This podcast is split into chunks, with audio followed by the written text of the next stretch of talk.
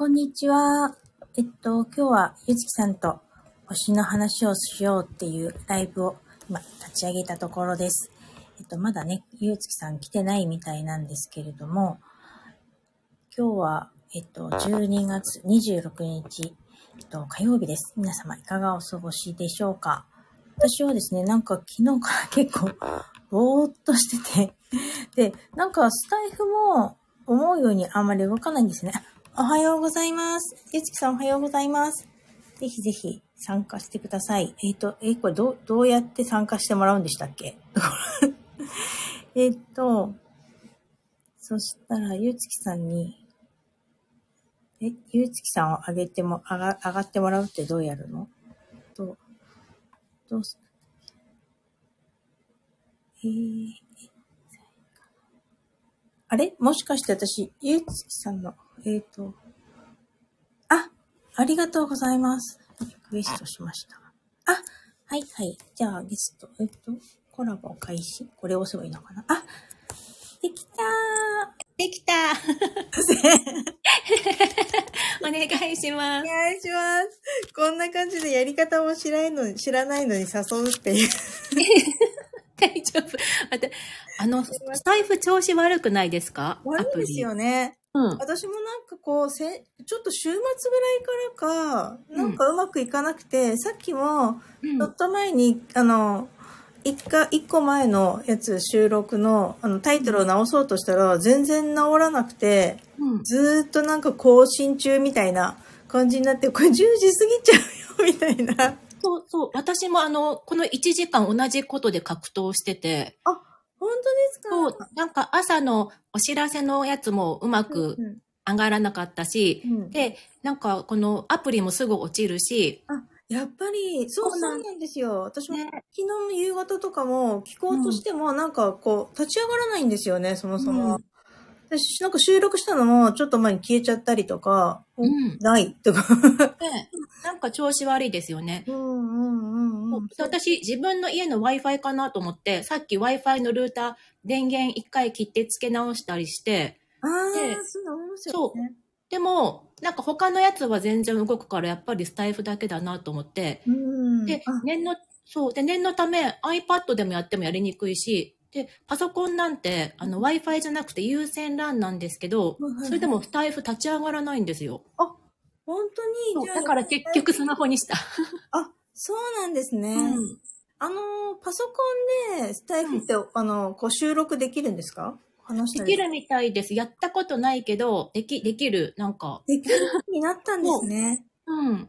そうなんだ。うん。そう、だから、もし最悪あれやったら、あの、パソコンでチャレンジしてみようと思ったけど、うんうんパソコンの方が立ち上がらなくて、なんだこれと思ってそ。うなんですか。うん。なんか前、パソコンだとなんかこう、見れるけど、なんか編集とかができないっていうか、なんかあの、あの文字をうん。できなかったりとかしたから、あそういうもんなのかなと思ってたんですけど、今なんかねで、も多分き、機能がいろいろ追加されてる気がします。あんまり見てないんだけど。ね、私もうん。ブログに上げるときのリンクを貼るのにしか使ってないから、でも、うんパソコンからできるならその方がいいですよね。コピペするのとかも楽だし。ねうんうんうんうん、うん。あ、そうなんですね。え。だから、きみこさん、私も、もうドキドキして、もうきみこさんに LINE しようかな。私、うまく入れなかったらすいませんってすごい思ってて。私も昨日ゆつきさんに LINE しようしようと思ってたんですけど、なんだかボケっとしてて気がついたら過ぎちゃって、あ今日朝もうなんかぼーっとしちゃって、やっぱり明日が満月だからなのかわかんないんですけど、なんかぼーっとしてて、そしたらなんかスタイフの他の人の星の方のね、星読みの配信とか聞いたら今日はなんかちょっとそういうボケっとしやすいっていうか、うん。なんかこう思い通りにはいかないみたいな、うん。うんうん。そういう星の、まあ、配置だっていうか、だからって言って、振り回されやすいですとかっていう生き方が多かったので、うん。えそうなのかなって思って。本当全然気にしてないや。やっぱりそうなのかもしれないと思って。あ、そうなんですね。そう、でもね、今、本当にうまくこうやって話ができてよかったと思って。本当ですよね。よかった、よかった。よかったに。そう、特段、なんかそういえば、私も朝なんかゆつきさんの、あの、配信、告知のしていただいたときに、何にも打ち合わせしてないと思って。そう、だって私なんて、きみこさん、え、昨日でしたっけ？ほらはい、お知らせしてくれたでしょあ、本当だ、わすお知らせっていうことを忘れてたと思って。そうそう。なんかね。とりあえずゆつきさんと話せればいいかぐらいな 気持ちでいたから、でも、そうそういや、自分が呼んだからにはお知らせぐらい。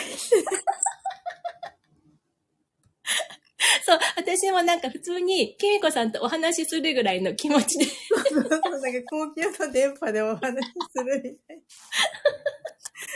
でもいつもこんな感じで結局ズームで話してるんですよね。そうそうそう。なんかいつ講座始まんのみたいな。そしていつ終わんのみたいな。次詰まってんのになって思いながら結局話してる。いや、本当にお世話になりました。え、こちらこそですよ、本当に。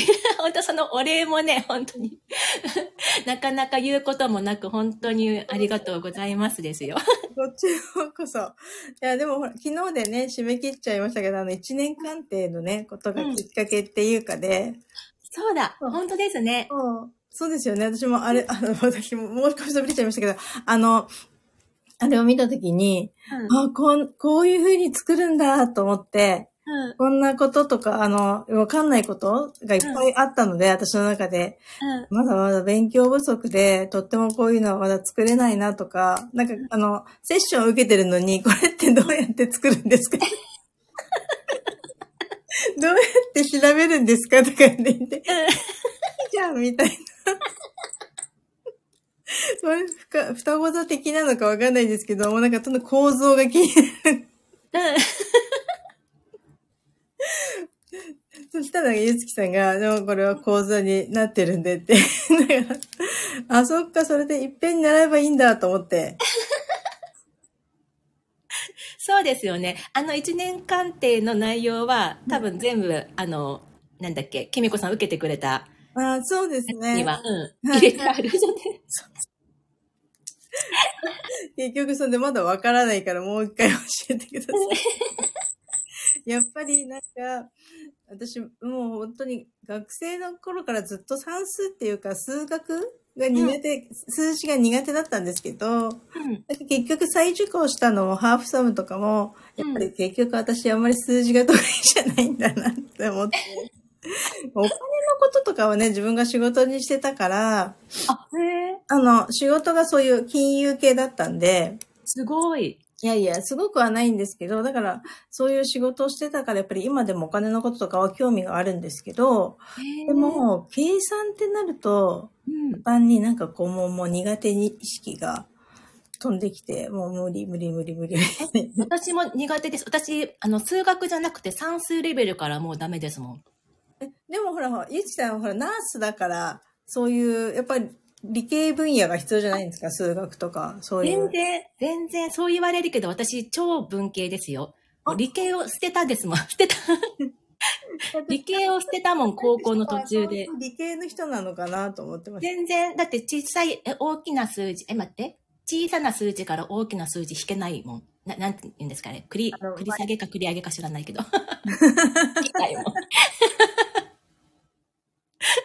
本当に、全然、ああの、私と一緒かもしれない。そうそう。もう多分数字はもっと、いや多分想像以上にすごいと思う。す、すごい数字はダメ。でも、でもちゃんと看護師さんやってきたから。うん看護師多分ね、そんなに数字関係ない気がしますよ。そうなんですか？理系って言われるけど、結局人を見るから、いや、全然理系じゃないと思いますけどね、と思うけど。そうなんだ。うん、だって人を見る仕事だから。ああ、確かに確かに確かに。でも、私、ああやってお薬をとか用意したりとか、注射したりとか、あ無理だと思う。まあ、あれ、あの計算はね、本当にうん嫌ですね。うんと、例えばその身長とか体重とかによって、うん薬の量を変えなきゃいけなくて、うんその量を指示してくれたらいいのに、なんかそこで自分で計算しなきゃいけなくなると途端に、あの、何対何はほら何対何っていうやつ。え、あ昔ありませんでした？よ、それ。そう、もうあの何対何は何対何でやらないと計算できなくて、いや、本当にあの時は、私の自分の脳みそを呪いましたもん。難しい、みたいな。なんのこっちゃ、みたいな。そう、そう、本当に。だからもう、絶対一人ではやらない。絶対計算した後で、これ合ってる？みたいな。ああ。絶対見てもらう、一緒に。ああ、そうなんですね。確かに確かに。なんか今、ライブしてるとこに、うん。なんかスタイフの多分運営さんなのかな？なんか、開催中イベントのお知らせっていうのがうん。貼ってあるんですけど、これは一体何なんだろう？へえ。あなたのオリジナル専用ギフトとスタンド FM オリオリジナルゲッツをゲットしようとか書いてあるんですけど、ちょっとわかんない。あ、そうなんだ。きみこさんのとこに、じゃあ、あれかな、主催者の人のとこに出てくるんですねう。んうんうん。あうんえゆうきさんのとこにコメントって出てこないんですか？コメントは見れます。あ、コメントを見、あ、でもそこに載ってないんですか？え、載ってない。本当に？じゃあこっち側にしか載ってないんだ。うん。そうなんですね。あ、ココメントみたいなんで今出てきたんですか？はい。あの、へーゆうきさんのコメントのリクエストしましたっていう次にうん。出てきて、へえ。と思って、これ、これは一体何なんだろう？っ てへえ、その、ライブしないからわからない世界そうで。そうそうそうなんですよ。だからライブしてる人にしてみたら、きっとそうだと思うんですよ。うん。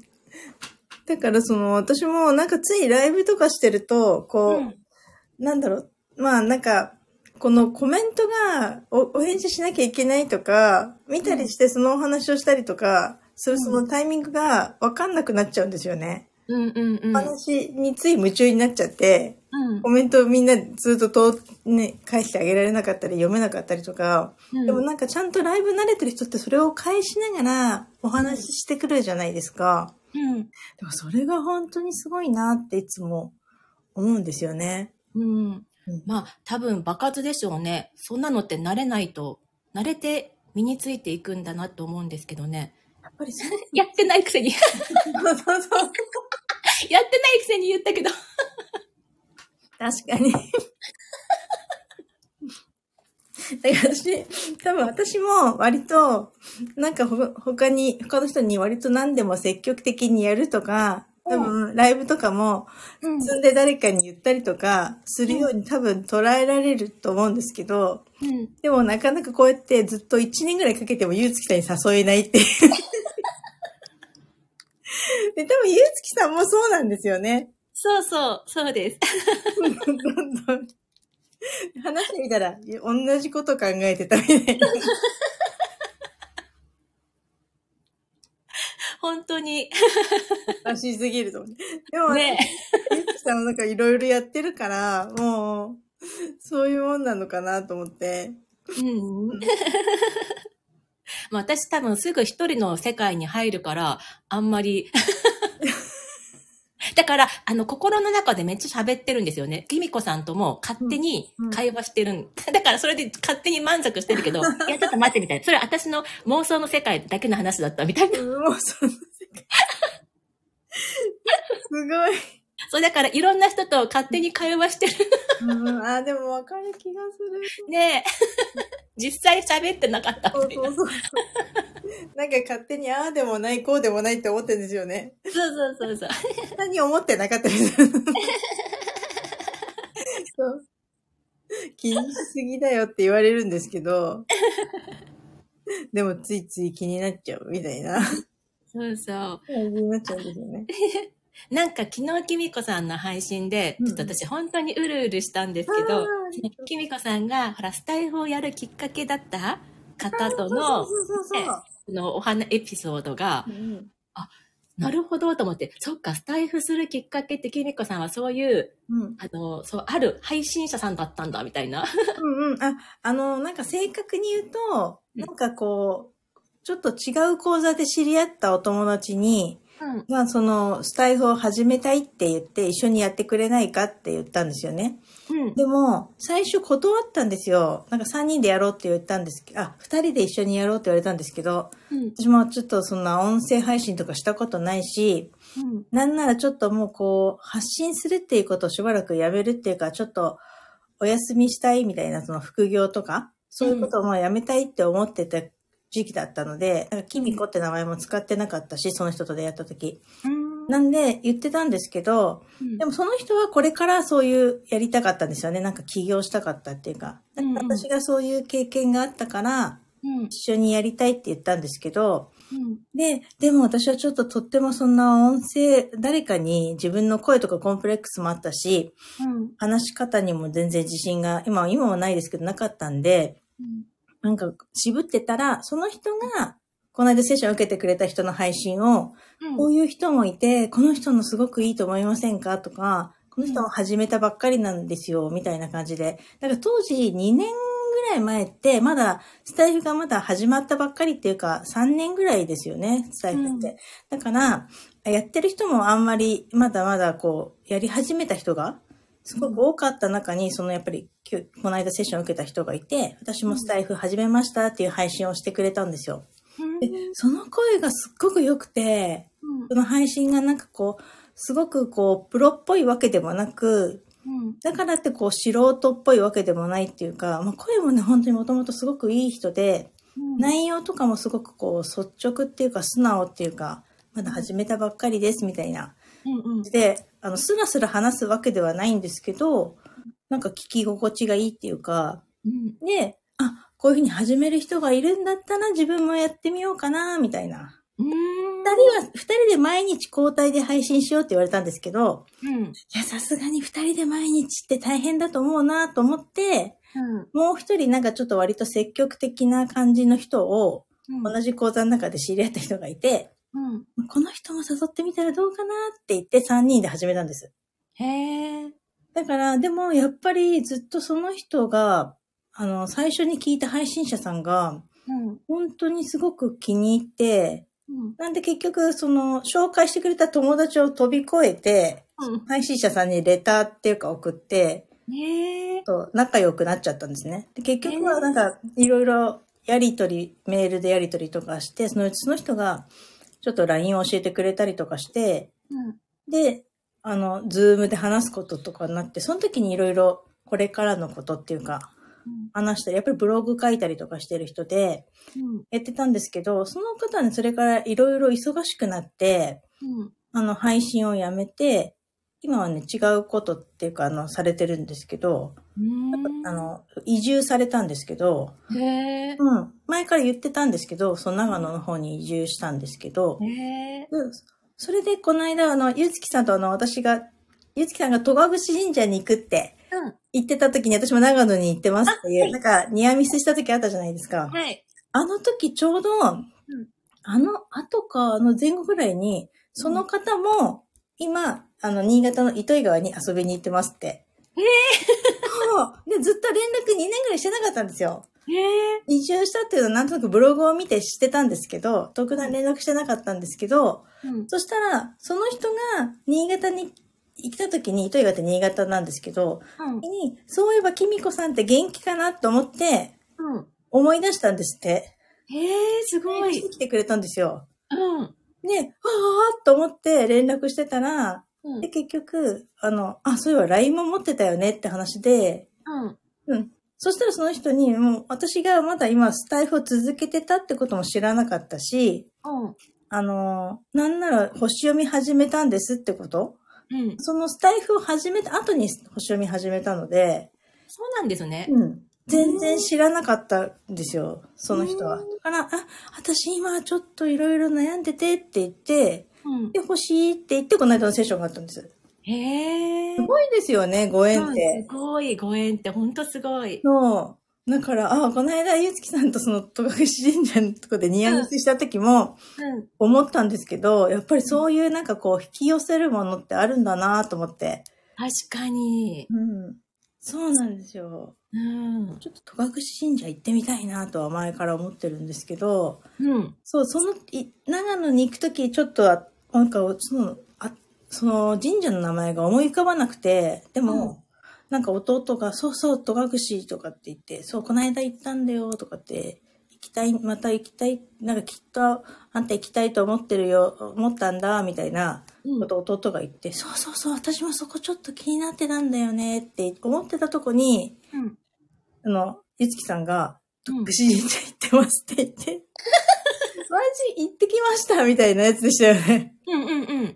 マジかーと思って。そうそう。その戸隠神社もうん、一番初めにずっと行きたいって何年も前から思ってて、で、2020年コロはいコロナ禍の時にうん友達と3人で行ったんですよ。初めてう。んうんうん、で、その時は、あの、本当コロナ真っ只中だから、ああの、御朱印も全部、あの、うんうん置き、もう準備してあるやつで、ほら、直接書いてもらえるやつじゃなくて、ねやったんで、だったんですよ。そう。うんでも、この間行ったら、もうそれが解禁になったのか、また直接書いてもらえるってで、5社巡るんです。戸隠に5社あって、で、5社御朱印めも巡るんですけど、そう、だからね、すごいその、御朱印でも1時間ぐらい待つところもあったりして、えー、すっごい人でした。そうなんだ。結構な山の中だよね。そうなんですよ。で、その今年行けたのも、うんあの、結構家から遠いし、あと戸隠ってうん、あの、新潟に向かう、上越に向かうまでの、北陸から、うん北陸道でその上越道行くときって、すごいほら、何回もトンネルくぐるじゃないですか。狭いですよね。しかも道も。そう。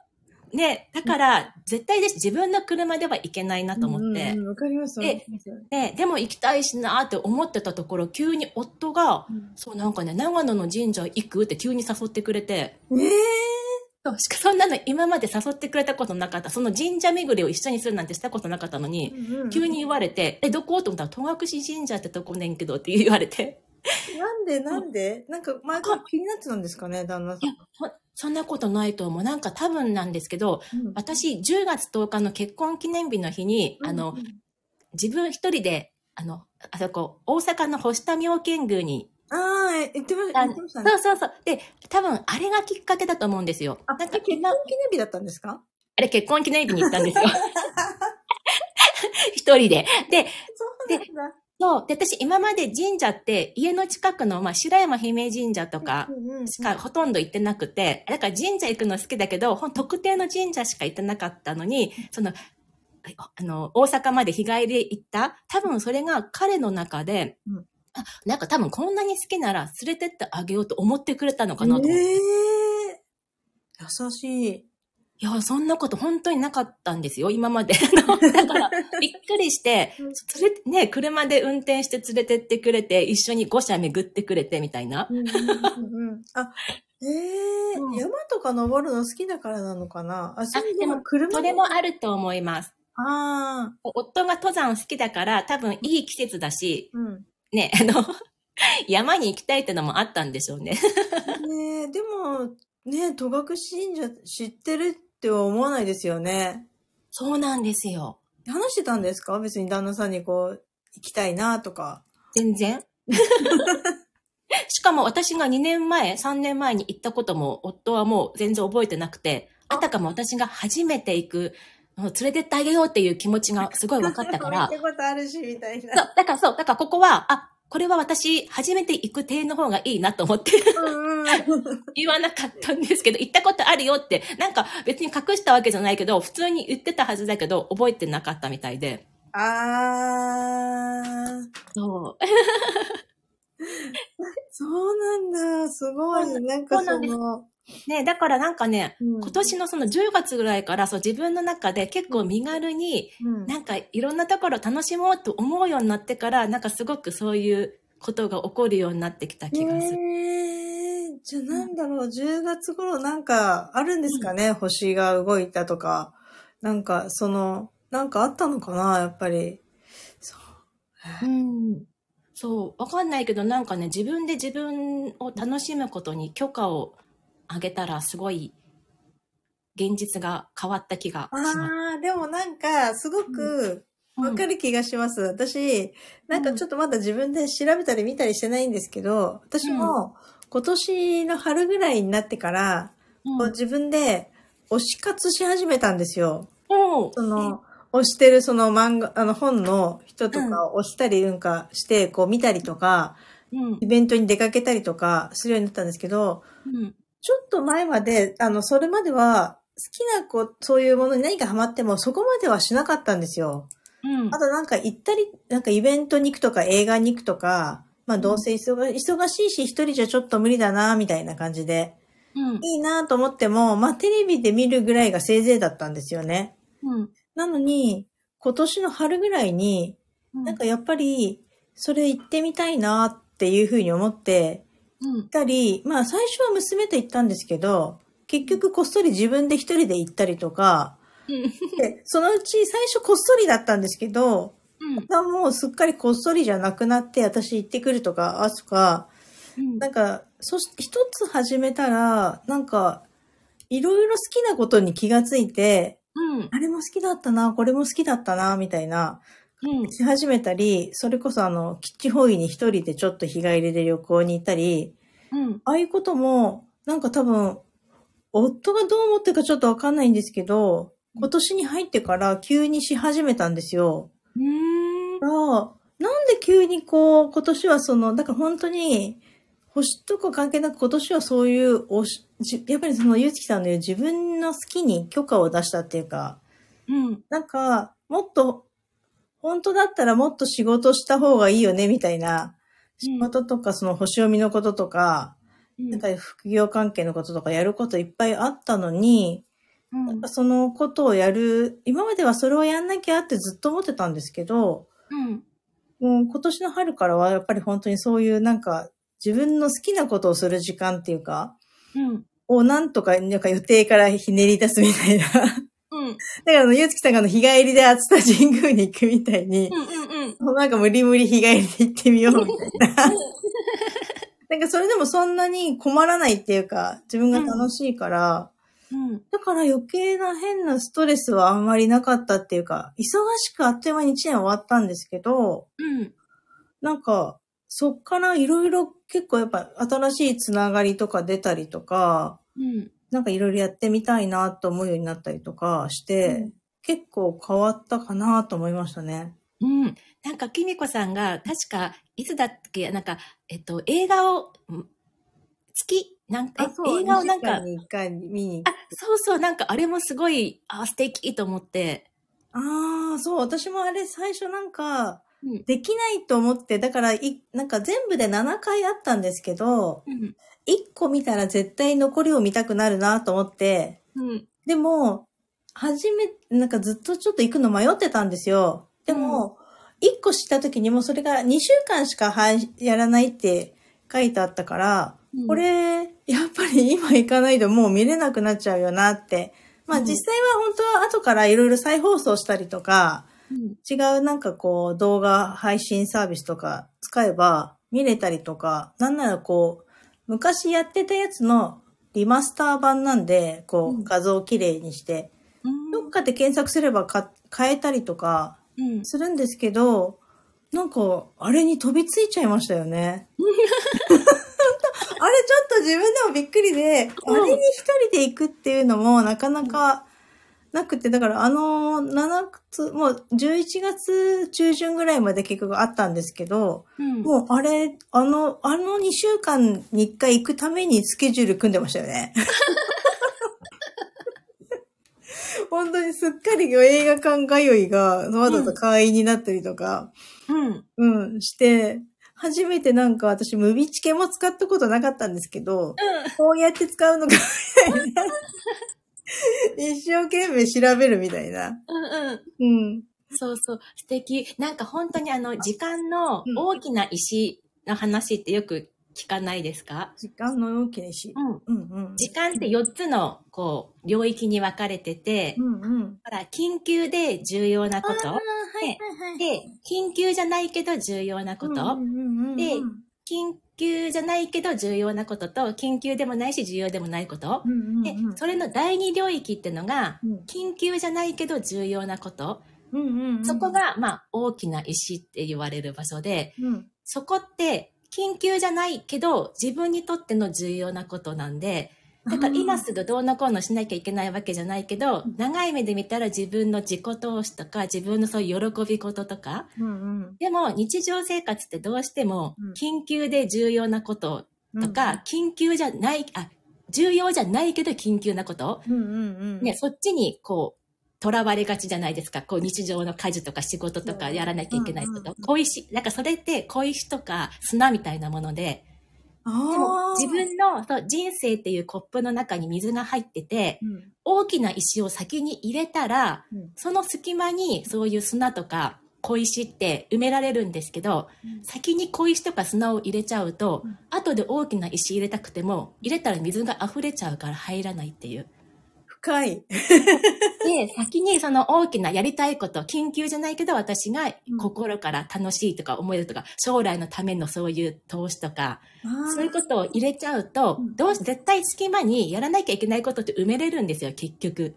ええだって、その大きな、その映画に行くっていう週1回、え、週1回でしたっ2け週間に1回です。2週間に1回行くっていう予定を先に入れたら、その間にやらなきゃいけないタスクとか家事とか仕事とか入れるじゃないですか、他の用事を。はいはい。でもそのね、ドーンと先にその2週間に一遍映画に行くっていう用事を入れなくて、後で空いたら入れようと思ったら絶対に永遠と入れれない、結局。ああ、確かに。うんそうかそう、なんか私はこれをうん2017年にうんこれをやったんですよ。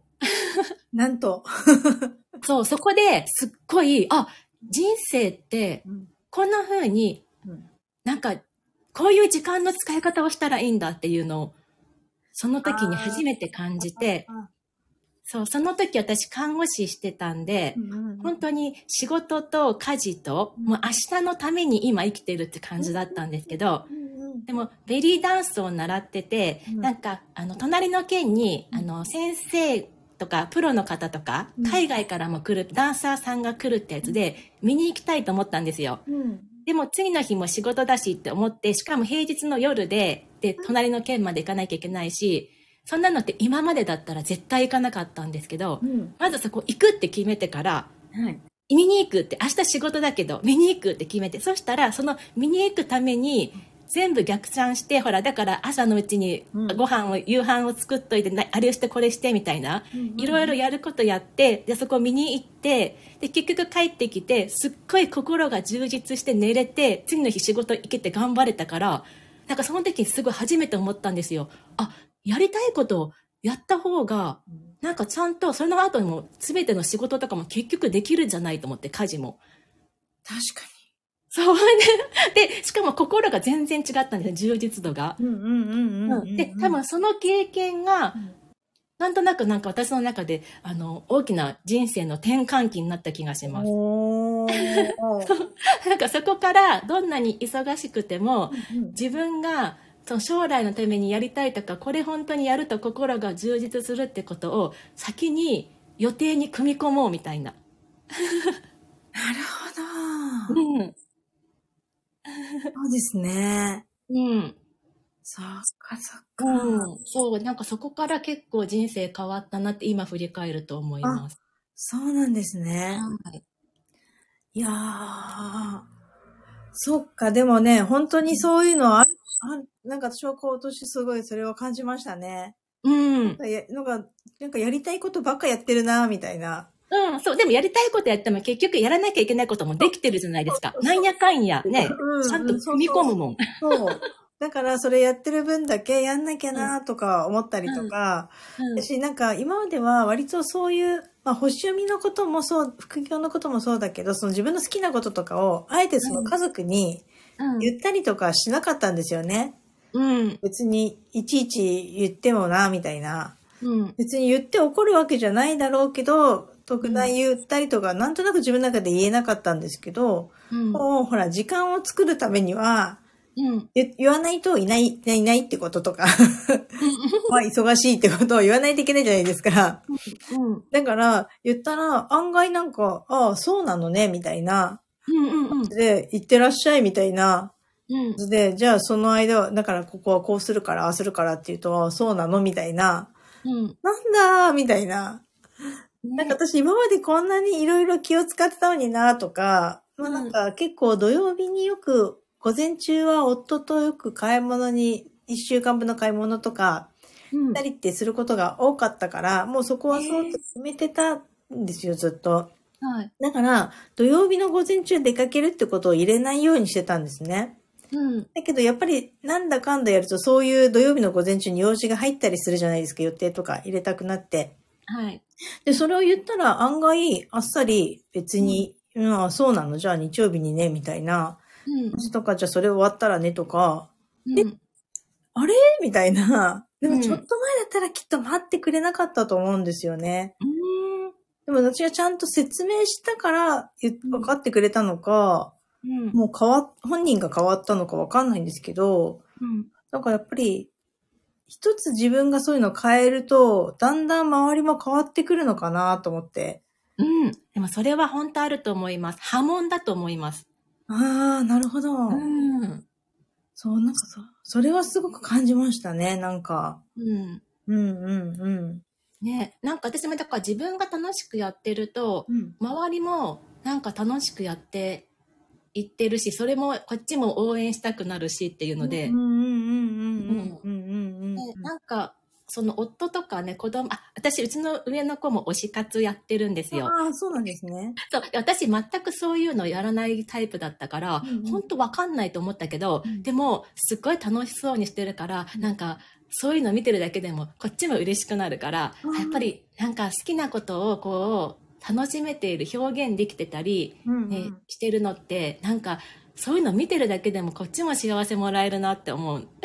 ああ、そうなんですね。はいうんうんうん。だだから夫、夫が登山好きでよく行ってるけど、うんそれもすごい、もうなんか、もう行ってらっしゃいと思いますもん。へ え、それは昔から好きなんですか？登山とか？旦那さん？でもね、やりだしたのは、うん。この数年の間だと思います。何年ぐらい前かな。そうなんですか。はい。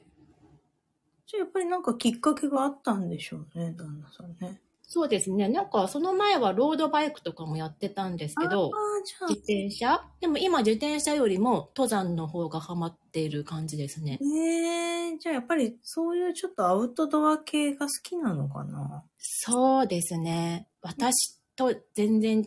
そういうところ。私本当に家に。そう、なんかなんか、バイク好きな人自転車も好きですよね。多分。自転車好きな人バイク好きだったりとか。ああ、そっか。うちの夫は自転車だけなんですけどあ、バイクは乗ってないんですけど、でも車は好きですね。やっぱりそう、乗り物に好きですよね。そうですね。うんうんうんうんうん。なんかそういうの聞いたことあります。やっぱり乗り物好きっていうか。うん。じゃあ今は自分で歩くのが楽しくなっちゃったんだ。そうなんですよ。だって、この間も冬山、下の子を連れて行,、ってましたもん。怖いみたいな。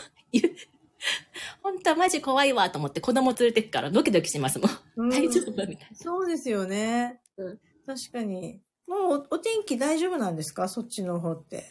お天気は、あ、今は止んでます。雪はまだ溶けてないけど、でもだいぶ溶けてきたあ感じですね。あうん。結構雪降る方なんですか？いや、そ、あのね、やっぱ降るときすごいドカ雪っていう感じですね、最近。差が激しすぎる。うんうんうんうん。うん言ってた言ってた。うん。うんうん。昔はもう春になるまでずっとなんかこう曇り空で雪が降ってみたいそうそう。な。最近はなんかそうでもないみたいな。そうそう。うんそうなんですよ。ただその一回に降る時の降る量がなんかおかしな気がします、最近は。うんその災害レベルっていうぐらいに降るようになってきた。うんなんか多分こっちであの豪雨とか雨が降るのが、うん。ゆそっちにこう北陸の方に行くとうん。雪になっちゃうみたいなうん。感じですよね、きっとね。うん。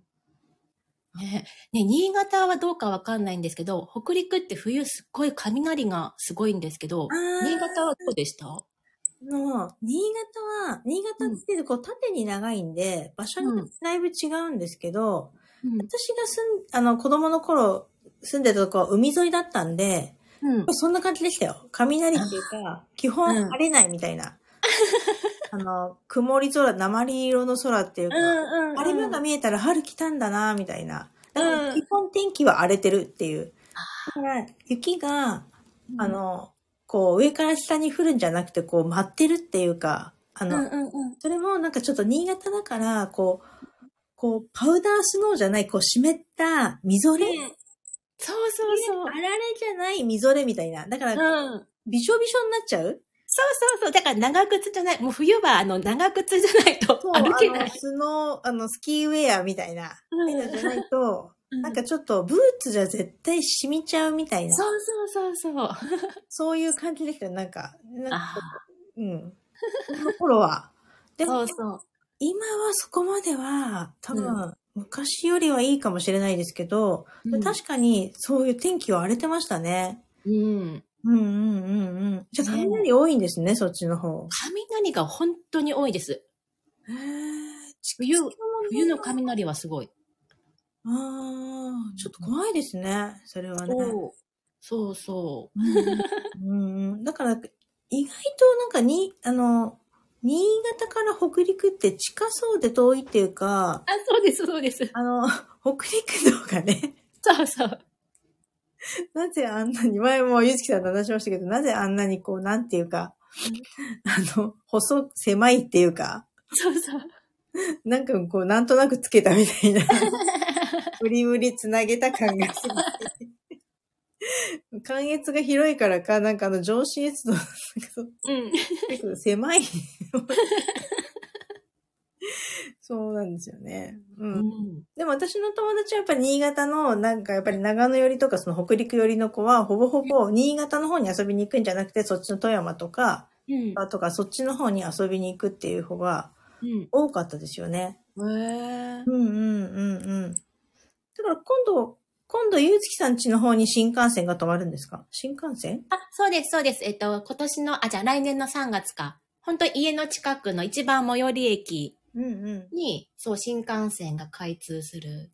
ああ、そうなんですね。ん。うんうんうんうん。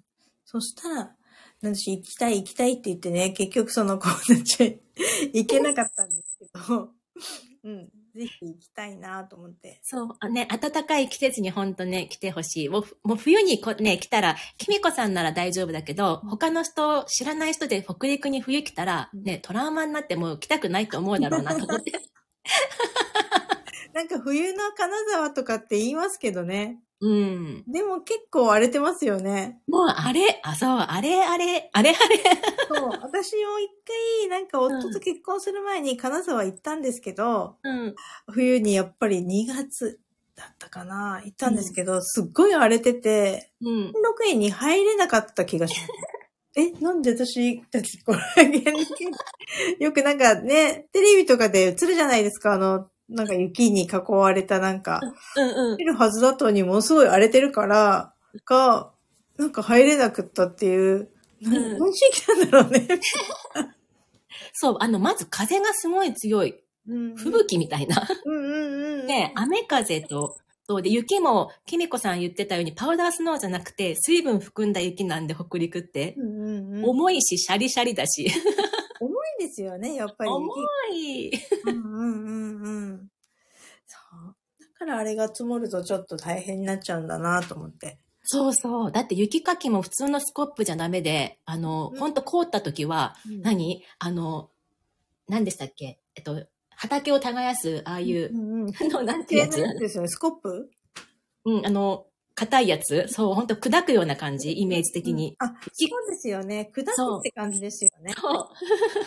確かに、あのままでちょっと気温が下がると凍っちゃうんですよね。そうそうそうだ。から、息がすごく大変になっちゃうんですよね。うん。この全然星と関係ない話、すでに40分ぐらい本当に、一切してないね。ちょっと今日はエモい星の話をしようって言ったくせにね、言ったくせに。何もしてないから、誰も来ないしよ。本当に、普通の会話。いいのかなって感じですけど。そうですよね。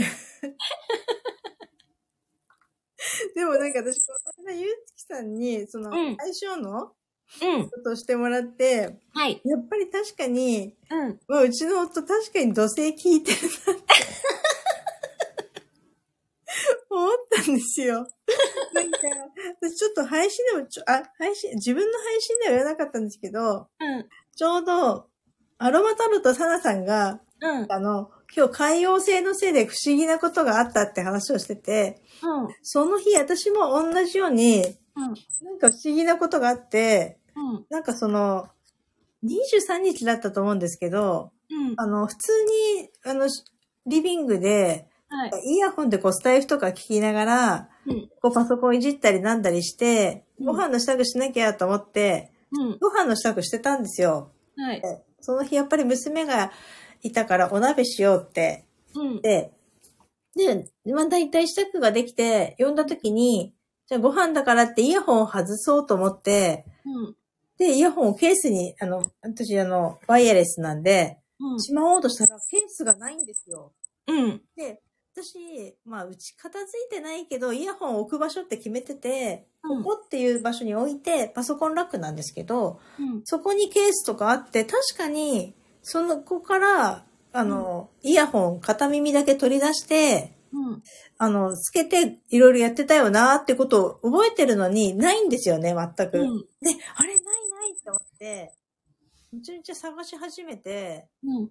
で、そしたらそれを聞きつけて、なんか夫が、うん。何やってんの？って言って、いや、イヤホンがないんだよって言って、うん。言って、で、なんか夫も見てくれたんですけど、うん。なんかその時にもう夫が開口一番、だからちゃんと片付けてないからだよ、みたいな。大体ねっていう話が始まって、まあお説教が始まったんですよ。もうお説教はいいから、とりあえず探してくんないかなって、内心思いながら、これだよと思って。うん。いつもちゃんとそうやって片付けてないから、だいたいいつもイヤホンしてるから話もろくに聞いてないし、みたいな。で、今日始まって、うわ、土星が聞いてると思って。土星先生来たよ、みたいな。なんかあの、やっぱりそうだよな、みたいな 感じで、そう、なんか悪気はないんだけど、ドストレートにこう、土星論じゃないけど、分かってます？片付いてないこと。なんか、言ってくるんですけど、いや、うん今じゃないんだよ。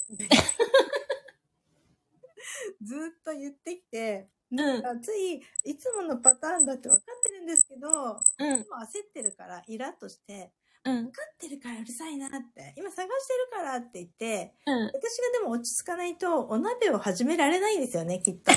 気になって。で、いろいろうんで言ってて、もう後でいいから、とりあえず座れよ、みたいな。で、お腹すくとイライラする人だから、うん。言うんですけど、でもこっちはイヤホンのことが気になるから、何お鍋を急いで食べたいわけでもないし、みたいな。うん。悪いけど、じゃあ先に食べててって。で、うん。娘も降りてきて、何やってんの？って言ったら、イヤホンがないんだよって言って、ええー、その辺に置いたんじゃない？とか、あとかこうとかって言って、うん。結局落ち着かないんですけど、うん。結局娘が、まあ、とりあえず食べようよって言って、だからい言い出したんで余計、パパとじゃあ二人で食べてって、うん。で私もなんか無言で探し始めたんですけど、まあ私がやっぱり席に着かないで、こう、どうしたんだろう？みたいな感じで探してるのが、どうにも許せないみたいな。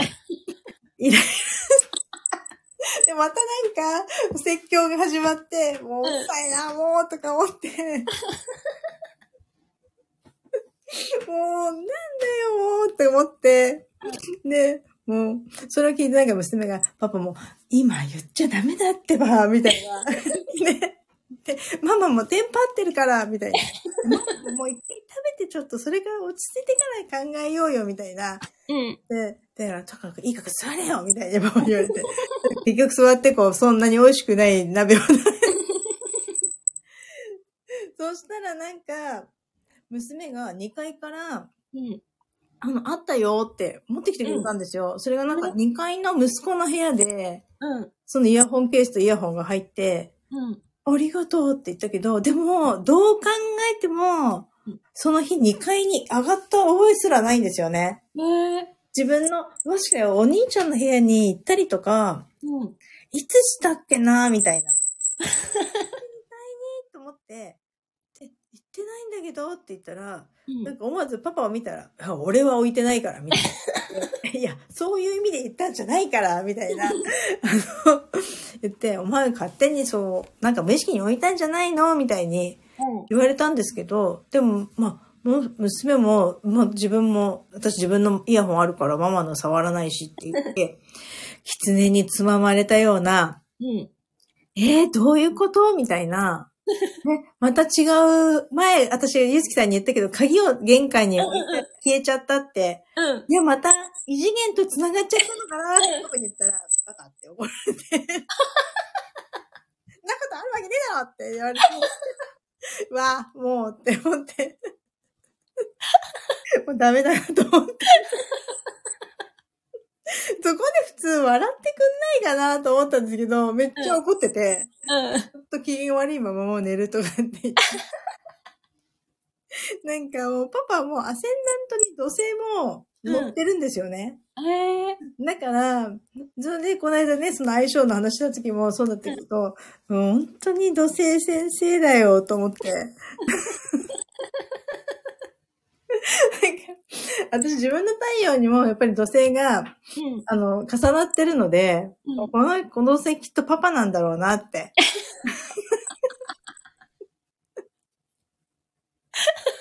思って。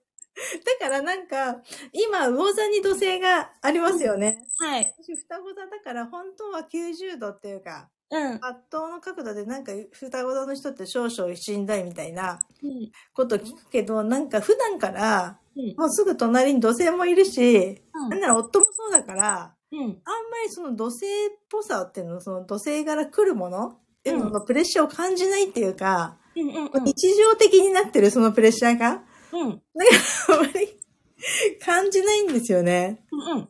本当でもね、それってあると思います。ありますかね、やっぱり。だから、ハードアスペクト持ってる人は、辛いかもし、あの、辛いというか大変かもしれないけど、本当にもうデフォルト、そういうのにもう慣れっこになるから、ある意味強いと思いますよ。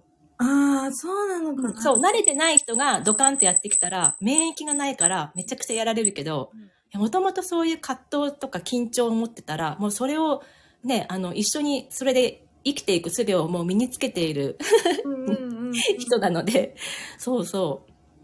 だからすごいね、どんな、あの、そういう、ね、お空の上の、うんあの、強い星が来ても、うんいや、私慣れてますから、みたい そういうことなんですかね。な。うん。そっかそっか。うん。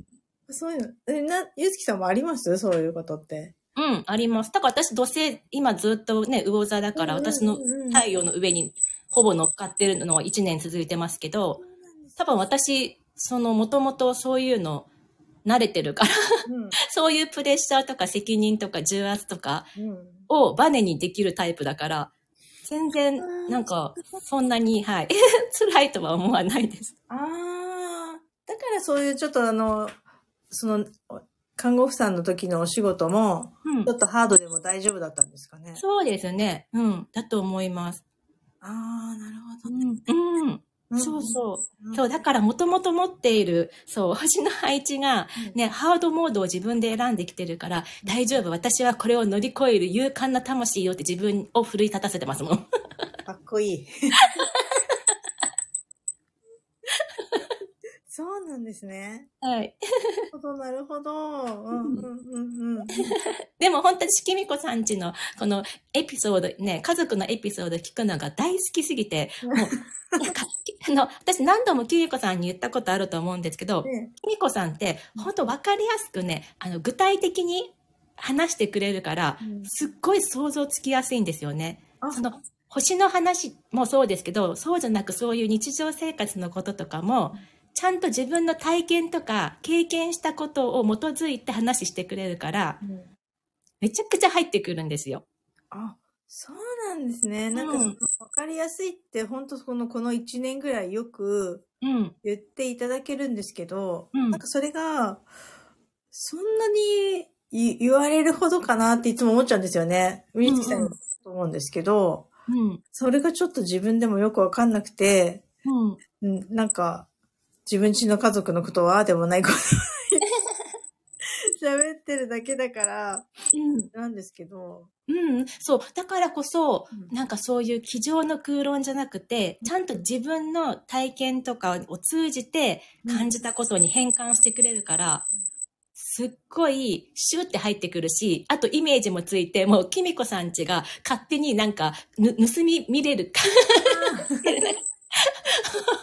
それがもうすごい、あの、楽しくて聞き入ってしまう。あーそうなんです。うん。じゃあ、家族が聞いたら、何そんなベラベラ喋ってんのって。だって、私、だから、だから旦那さんにも、ね、娘さんにも息子さんにもね、会ったことないけど、勝手な親近感めっちゃもう湧いてますもん。そうなんだ。だからその、さっきのもう夫も割とその、結局7ハウスの、あの、うんサソリ座が太陽だけど、もううんサソリ座が、もう、もう、6ハウス29度っていうとこにうん。あるから、あとは残りは、割と伊勢座の方に入っちゃうんですよね。うんうん。そっちの方が多いせいか、だからなんか言い方もストレートなのかなって何でも、スパスパスパスパ、なんか動くのも早いし、うん。なんかこう、そんなになんかサソリ座の持つ資料深さみたいなうん。ことをあんまり感じないっていうか、うん。うん。まあ確かに、うん、そうだな。頑固は頑固だと思うんですけど、うん動かないときは全然動かないですから。だけど、やっぱりそうなのかなって、いつも思って、うん。うん。ちょっと言い方考えようよって。思うんですけど。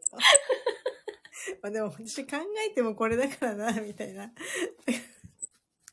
そうね、いつも子供たちになんか、ママって余計なことをいっぱい考えた末でそれだもんね、みたいな。いや、超超失礼だな。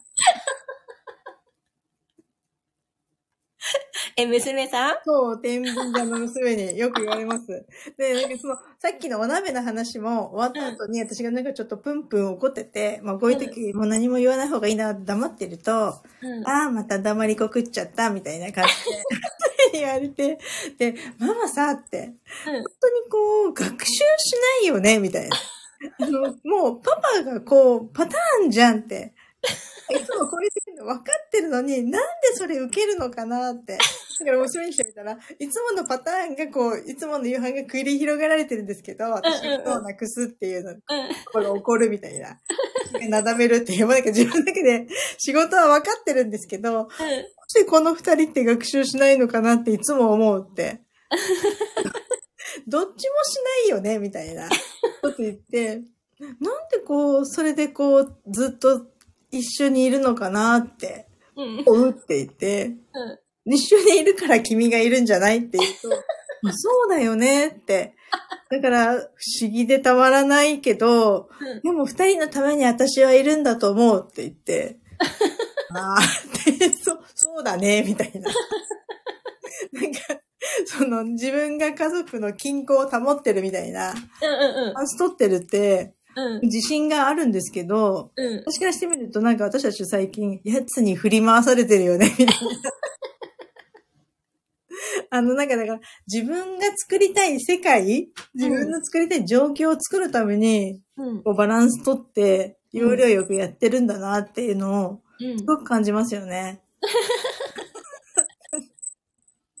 こう家の中で誰が仕切ってるのかみたいな、うん。うん、感じでうん。思って、もうこの間もそのクリスマスイブの時もすっかり私たちをアッシーにして、こう、迎えに行ってくれ、ここに、これが、駅にこれから彼氏が来るから車を出してくれとかパパに頼んで、ええあよく頼めるなって。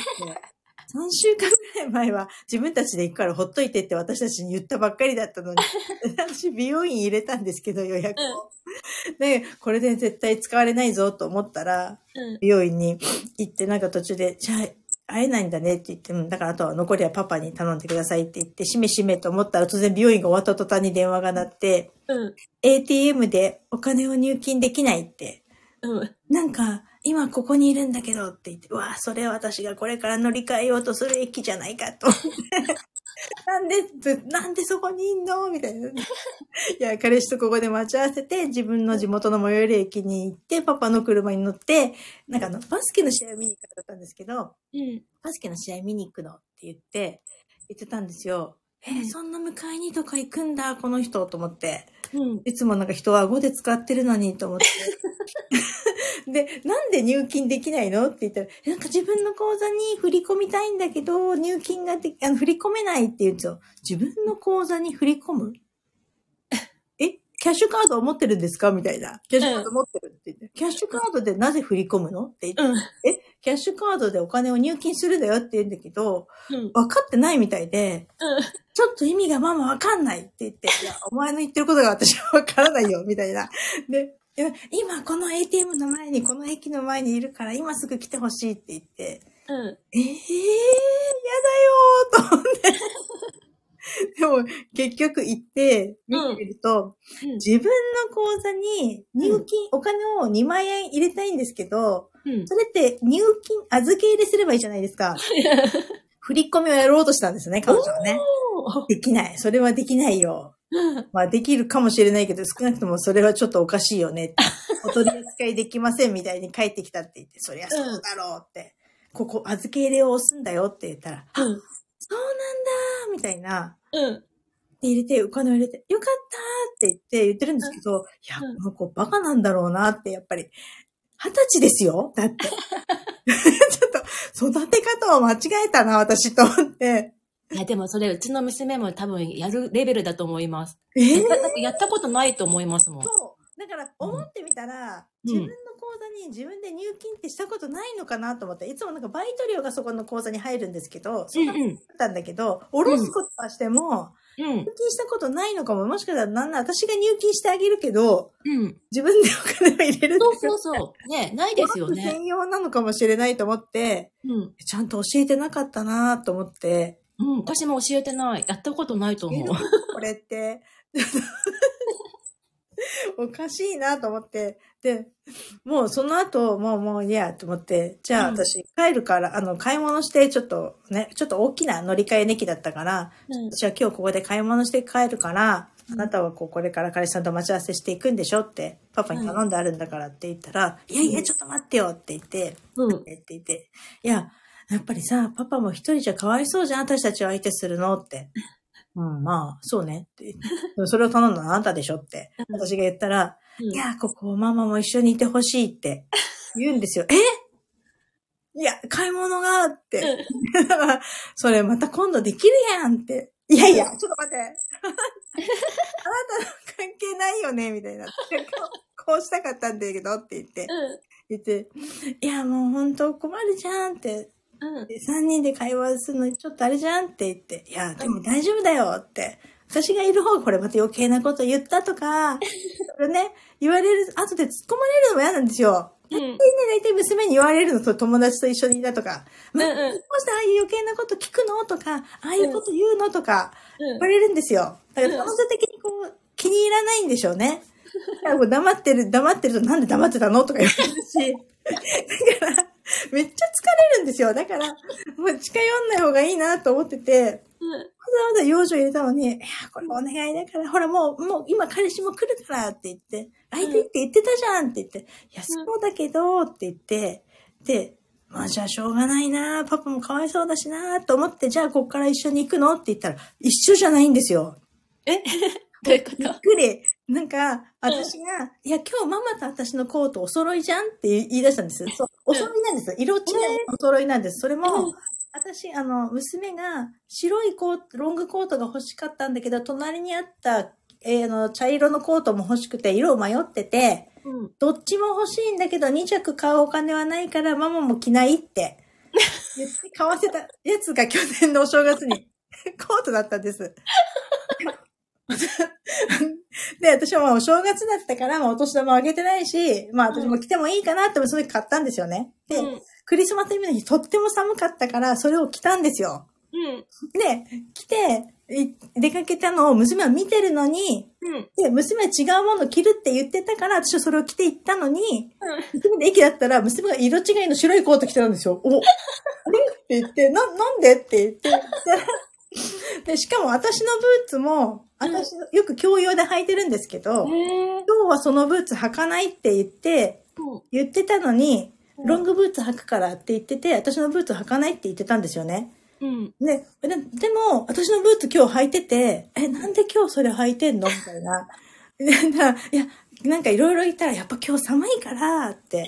ほんで、ロングコート、なんかコートの下に、本当は最初は、革のショートパンツ履くはずだった。で、ロングブーツ履くはずだったんだけど、さすがに寒かったから着替えてこうなったって言って、よく見たらニットも私ので、お前。いや、イイブの日にそんな彼氏の前に会うのに、全部私のもおかしくねみたいな感じで、いや、こう、言って、で、まあ、って言ったら、うん。そしたら、その、私たちのコートが色違いで、その色違い、おそろで、いきなり彼氏の前に二人で現れるって おかしくねって言い出すんですよ。うん。は？って言って、もううんそう、そうそうそう、そうかもね、みたいな。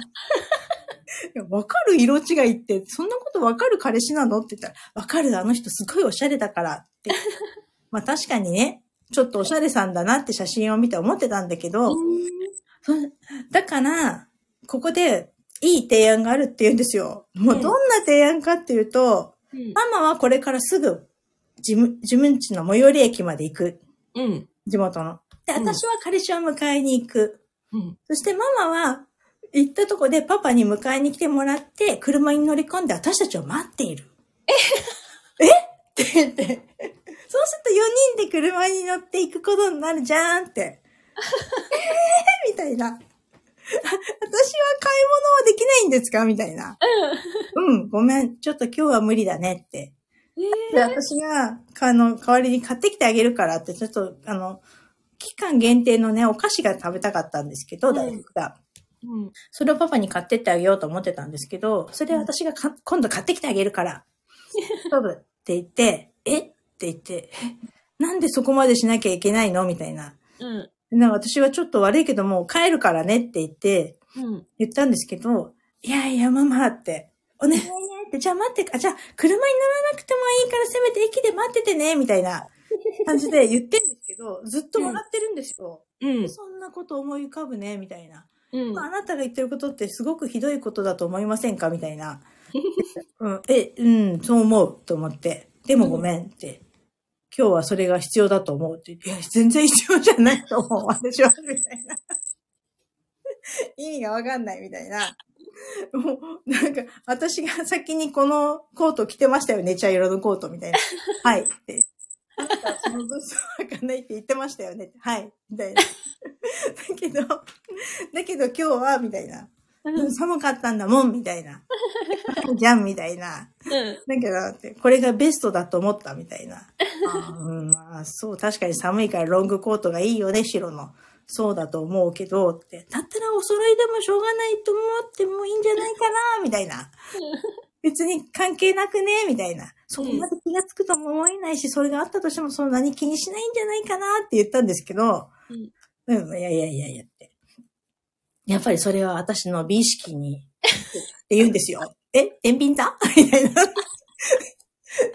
どその、よくわかんねえなと思って、もう、で、すっごい笑ってんですけど、ひどい女だなと思って、やっぱ子育て間違えたかなと思って、もういいから、とりあえず私はもういい、じゃあ買い物もしないから私帰るって言って、うん。帰ったんですけど、ママ待ってるよって言ってたんですけどうん、最初駅で待とうと思ってたんですけど、うん。電車に乗ったら、なんだか急にものすごく怒りが込み上げてきて、いや、やっぱこれは怒るとこでしょって、おかしいだろうと思って、うん。結局、あの、私だけ一人家に帰りました。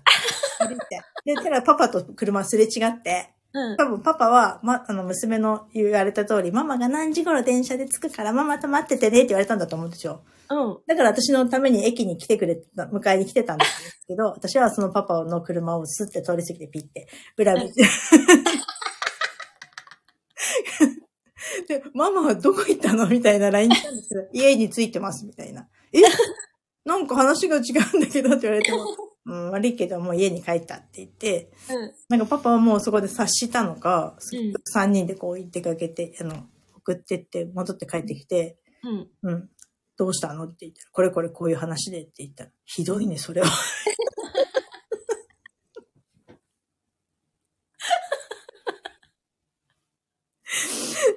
こんなことあるかと思って。うん。でもなんか全然怒ってるって感じてないんですよね。ああ、娘さんの方は。娘は。うん。で、結局いろいろあって、しかもその帰りも終わった後迎えに来てほしいっていうのが連絡があの言われて、うん。帰りって試合が終わった後って言って、うんで、それをなんか夫が迎えに行ったんですけど、うん。その帰ってきたのは別に、うちの、うちに来るわけじゃないんですよ、帰ってきたら。うん。その日はもう彼氏ん家に行くから、それが都内にあるんですけど、彼氏ん家に行く、その、まあ、うちの近くの地元の最寄り駅うん。に降ろしてくれってことなんですよ。私たちは出かけるから、そこまで送ってくれっていう、うん。最初に降りたとこに。うん。だから、え、うちに来るわけでもないのに、また彼氏ん家に泊まるのによくその、なんか頼むなと思って。今の子ってわからないと思って、私の中で。すごい。でもそれだけその親に二人に言いやすいってことなんですね。すごいですね。そんだけ心をこう、もう信頼して開いてるんですね。信頼っていうか支配してるよね。え、でもすごくないですか？ってそんなに言えるってすごいですよね。すごいのかな？うん。なんかその関係がすすごいなと思う。なんか、よくこんなずうずうしく言えんなって思って、ね 二人でちょっと間違えたよなって。おかしくないあの子って言って。うーんって言って二人で、うん。よくあんな言えるよねって、今時の子ってわからないねって言って、言ってたんですけど、うん。うん。普通に笑顔でね、帰ってきましたけど。で、なんか私がなんとなくどう立場を取っていいかずっと黙ってたら、え、ママ、何、おこなの？みたいな。怒ってたの？みたいな。え？わかんないんだと思って。なんなら、買ってくれって言った大福はどうしたみたいな。うんもう全く何も一言も言ってないから、絶対買ってないんですよね。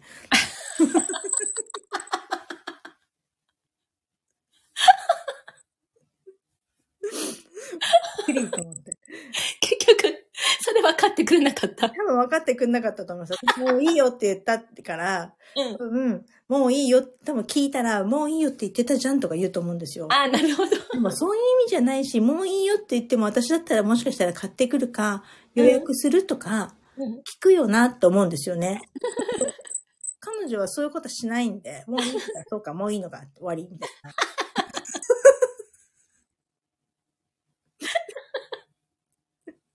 強みたいな。ちょっとわかんないけど、ああいうとこだな、きっと、みたいな。叩かれるのってって私は思いながら自分の思い通りには言ってるんですけど、合っうん。てんのかなみたいな感じで、うん。まあ、なんかこんなことば話してると、すごい意地悪な娘みたいだけど、根はいい子なんだけど、うん。まあ、こういう時で親ばかり だけど、まあそうなんですけど、なんだかなって思って。いや、でも、本当に面白い。なんか、聞いてる分にはコントみたいで面白いけど、それが、現実。確かに他の人の話聞いたら面白いですよね。めちゃくちゃ面白い、今のエピソード。こでも抹茶振り回されてるから。れそう振り回される。お父さんとお母さん。そうそう。振り回され続けるよね、みたいな。うん。うん。でもそうですよね。うん。ね、だから自分たちもね、結局、そうだったのかなって思いますもんね。そう、だから最近、そうだったのかな自分も、うん。そうだったのかなって思ったりして、ただなんか、私もちょっと高校卒業してから家を出ちゃったんで、うん。あんまりそういうことがなんかおこ親を、親に頼んだこととかが、うん。ですよね。うん。そそもう結婚してからとか、うん。一回その結婚する前に彼、あの、まあ夫をね、実家に連れてったりとか、うんしたことあったんですけど、うん。いや、やっぱり気使ったと思うんだけどな、みたいな。一体誰に言ったらこうなるのかな？やっぱり腰腰のせいなのかなってちょっと 思いました。いや、すごい。でもきっと世渡り上手でうん生、きていけるんでしょうね。多分、なんだかんだそうやってよくわかんないうちにねやってくんだろうなって思って。うん。うん面白い。でも、ゆうつきさんちのあの、あの、水亀座さんの娘さんの方が、そうそう。ね、なんか本当に、あの、ちょっとこう、客観的にね、面白く、こう、対象をこう研究しようみたいな感じで見れるから、なんか面白いなと思います。うんうんうん。うんうん。そうですよね。そうそう。ねちょっと理解できないなと思えば思うほど面白くて、いや、ちょっとどういう、どういう生態なの、この子みたいなね。観察したくなる。人間っぽくないとか言ってましたよね。そうそうそうそう、ほんと不思議。あ、初めてどなたかが来てくれた。あ、シンさんだ。シンさん、ありがとうございます。ありがとうございます。来てくださって。もう、とうに1時間過ぎちゃってる。そうそう。何の、何のエモい話もなく。やっと星の話ちょっとだけしたんですけど、家族に振り回されてるっていう。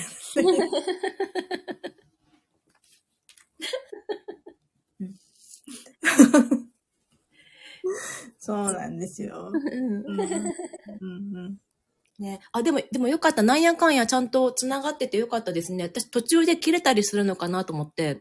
そうですよね。私もだから今日調子悪いって言ってたから、うん。どうなのかなって、もしかして誰もいないから誰も聞い でも聞いてくれてる人はいるみたいだから。うん確かに。よかった。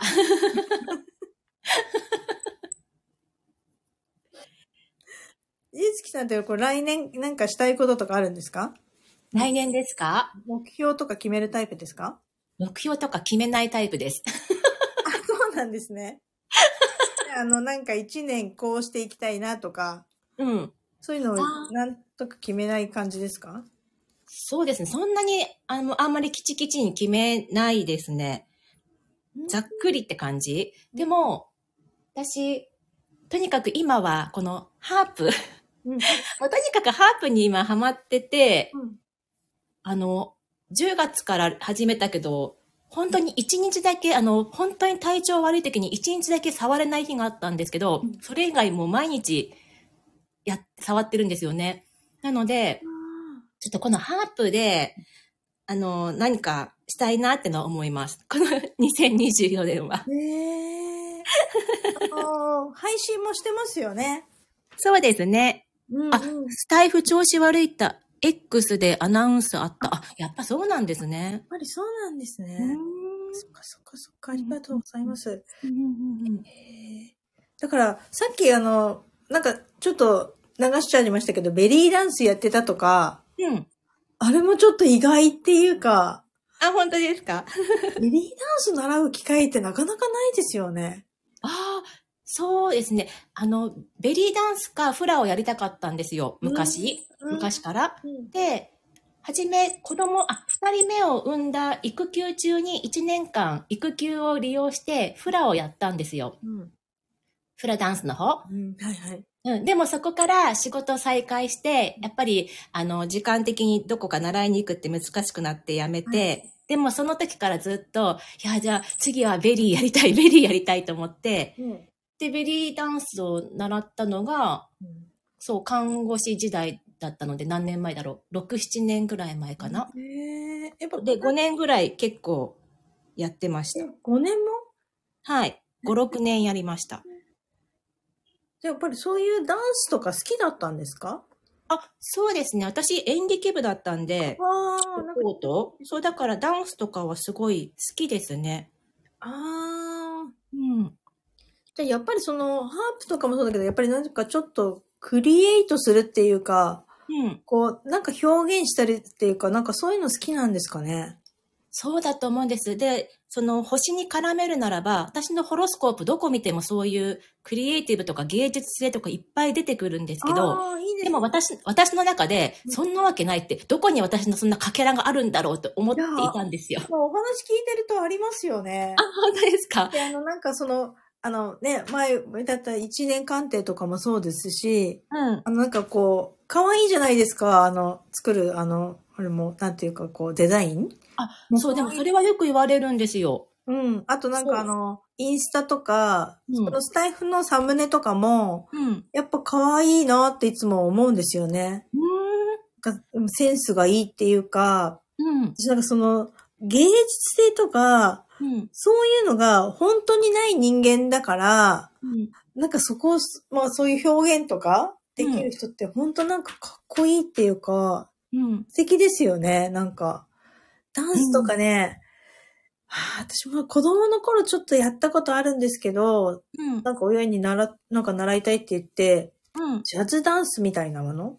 へえ。ちょっとなんか、うんなんだろう、なんか言ったこと、ちょっとだけ言ったことあるんですけど、うんやっぱなんか、向いてないなって思ってすぐやめちゃったんですよね。うん。だし、なんかまあちょっと、絵とかもまあ全然描けないし、うん。うん。あの、だからやっぱりなんかその、ちょっとなんか、芸術性がないからか、あの、インスタとかもあんま得意じゃないんですよね。勝手に。うん。なんかあの、可愛く写真撮れないとか、うん。うん、うん。でもなんか、ゆずきさんの可愛いですよね、みんなね。えー、嬉しい。うんそうか。そう、だからそうやって自分じゃわからないけど、うんそう、やっぱりそうやって、あ、そういう種を持ってるんだと思って自分でも。だから特にハープをやってすごい思いました。私こんなに音楽って一番縁がないものだと思ってたのに、あうん、こんなに好きだったんだ、みたいな。じゃあ、なんかこう、ピアノを習ってたとか、そういうのはないんですか？じゃあ、音な楽。ないです。ピアノはね、ちっちゃい時習いたいって言ったけど、親に、うんいや、あんたすぐ飽きるからダメって言われて、習わせてもらえなかった。ね。うんうん。へえ。じゃあ、その、はるみみさん？んだっけ？ハープうん。をっていうのやってみたいと思って始めたってことですか？そうですね。なんか、中学ぐらい、思い返せば中学ぐらいの、中3か。うん中 3? 中3の時から思ってた。ハープか、お琴かやりたいなって。へえ。そうなんだ。そうなんですよ。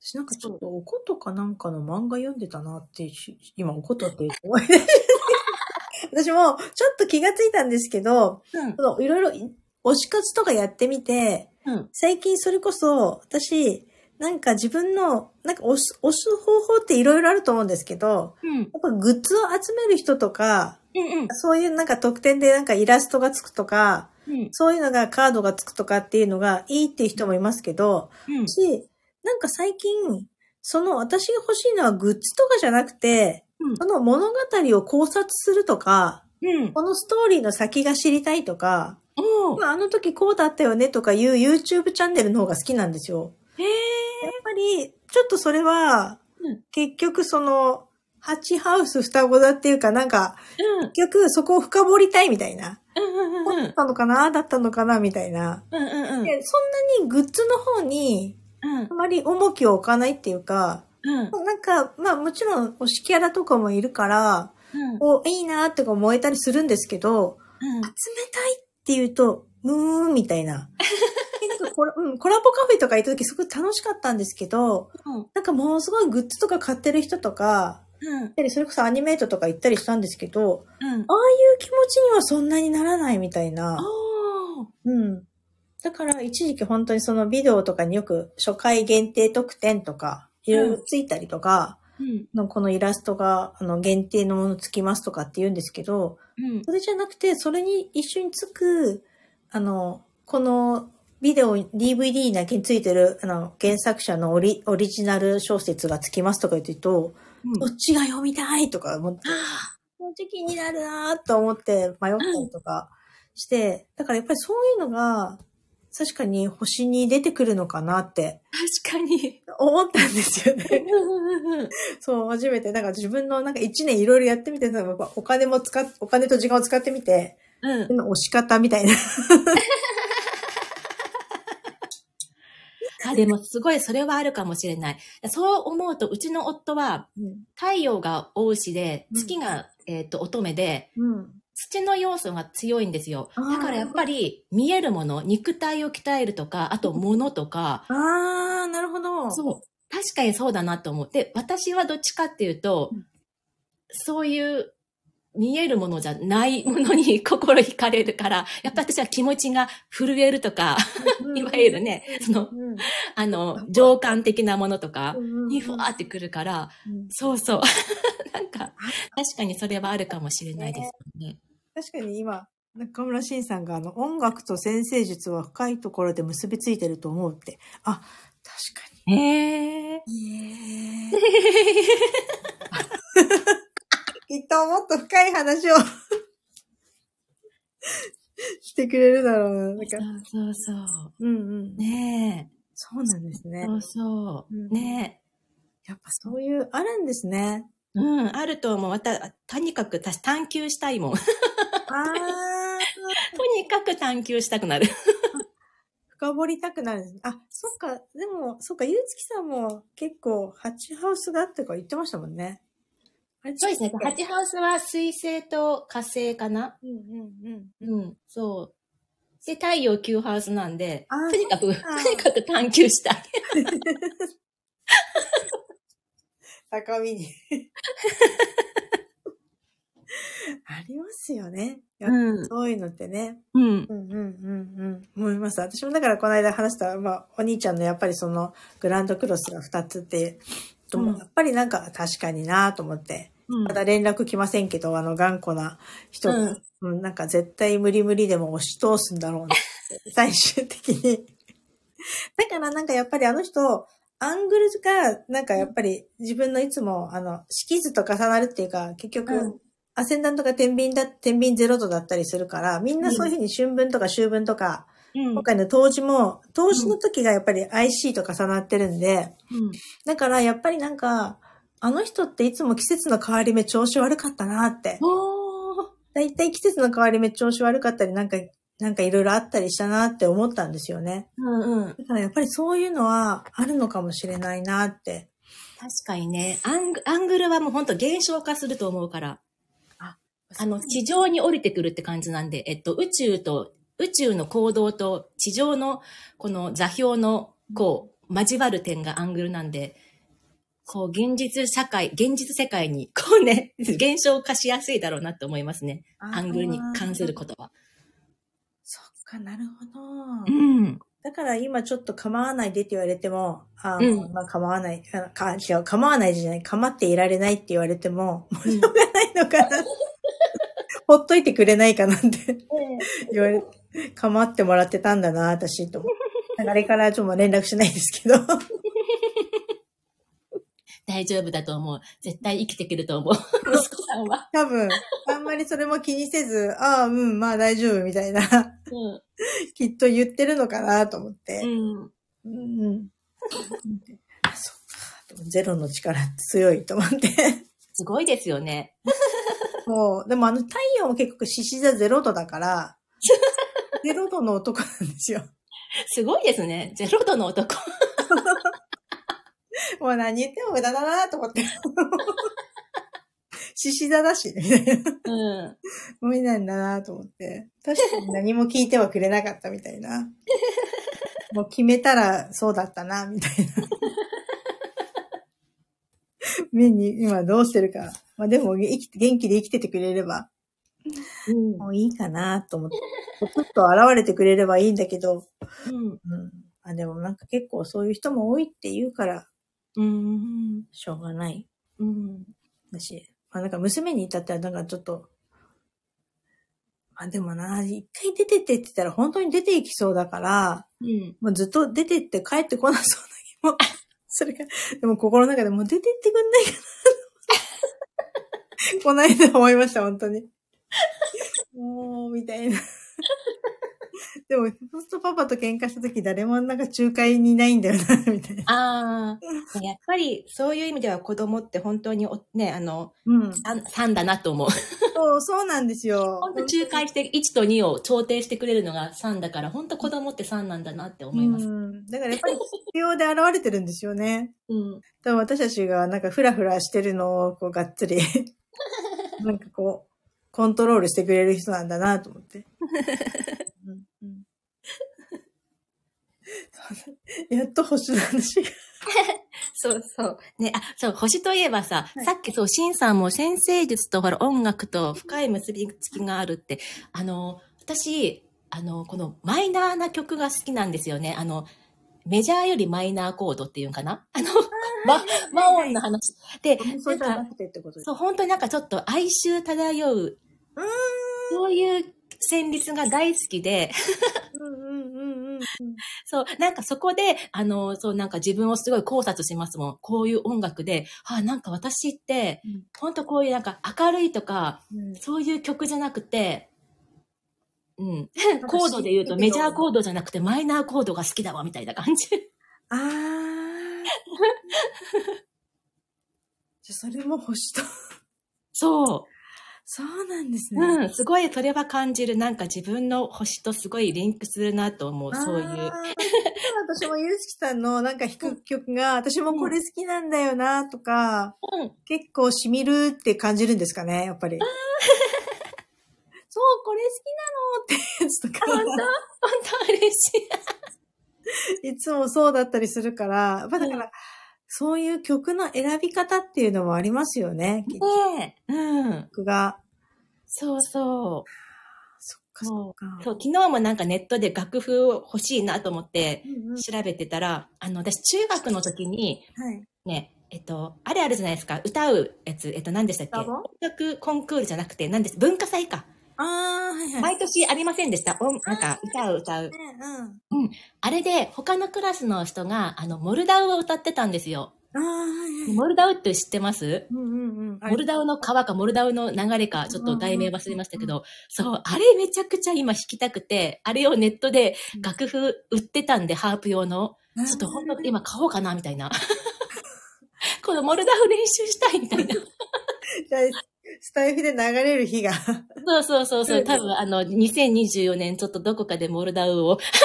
なんか難しそうだけど楽しみ。あの、あれですよね。やっぱハープ用の楽譜っていうのがあるんですね。そうですね。あの、基本私今ピアノの楽譜を、ドレミをうん。自分で、あの、こう、ドレミを書いてやってるんですけど、一応、ハープ用の編曲したやつもあるんですよ。そうすると、ハープってうん、こう弦が決まってるんですよ。な22弦とか15弦とか何弦とかハープの大きさによって。で、それでアレンジしてくれている楽譜があるんで、うんこの何弦用の楽譜みたいな？こう何弦までのハープなら弾けますよみたいな？そうそう、そういうのを探して、ちょっと練習しようかなと思って。